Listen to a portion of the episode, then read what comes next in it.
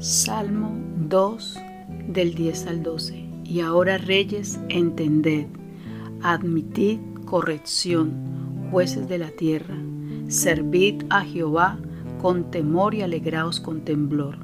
Besad al Hijo para que no se enoje y perezcáis en el camino, cuando se encendiere un poco su furor.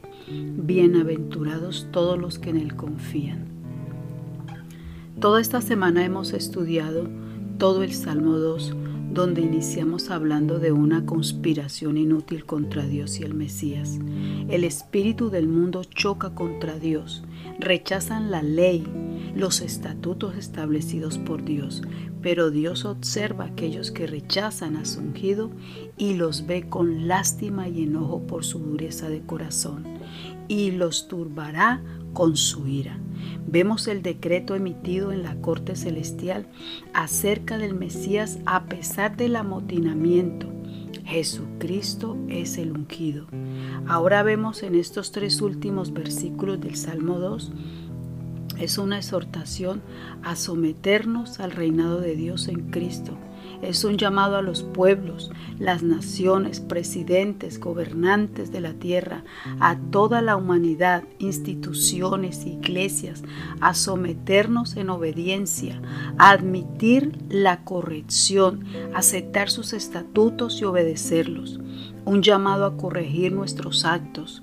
El salmista llama a los reyes de la tierra hacia una sumisión hacia Dios, un llamado a los gobiernos a corregir lo que está en contra de la voluntad de Dios y deben basar sus gobiernos en la fe de Cristo. De lo contrario sufrirán consecuencias.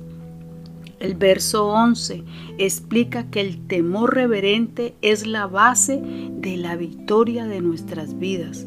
Es un llamado a, caminar en temor, reconocer que Jesús es Dios a quien el Padre le ha entregado todo poder y autoridad. El verso 12 nos muestra que no hay mejor lugar que con nuestro amado Jesús. Aquellos que lo rechazan no alcanzarán la gracia de Dios.